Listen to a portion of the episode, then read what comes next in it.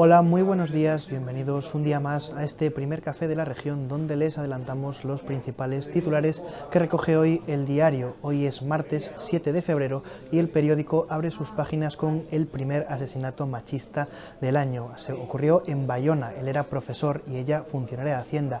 Él acabó entregándose ayer en la comisaría de Ourense. Tiene todos los detalles sobre esta información nuestra compañera Patricia Casteleiro.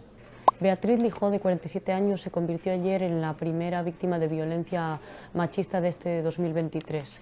Fue presuntamente asesinada en manos de su expareja, Ángel Rodríguez, quien, tras supuestamente cometer el crimen delante de los dos hijos de ambos, huyó en dirección a Ourense, donde finalmente acabó entregándose en la comisaría de la Policía Nacional.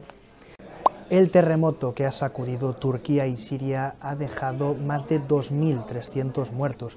Un ourensano, Ismael García, entrenador del Galatasaray de fútbol, cuenta a nuestro compañero Gabriel Black cómo está la situación en el país turco.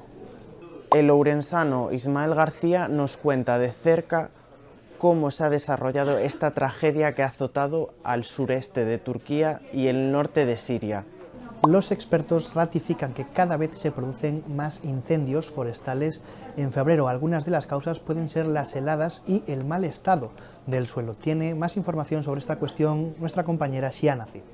Así es, los expertos coinciden en que cada vez son más frecuentes los incendios durante los meses de invierno.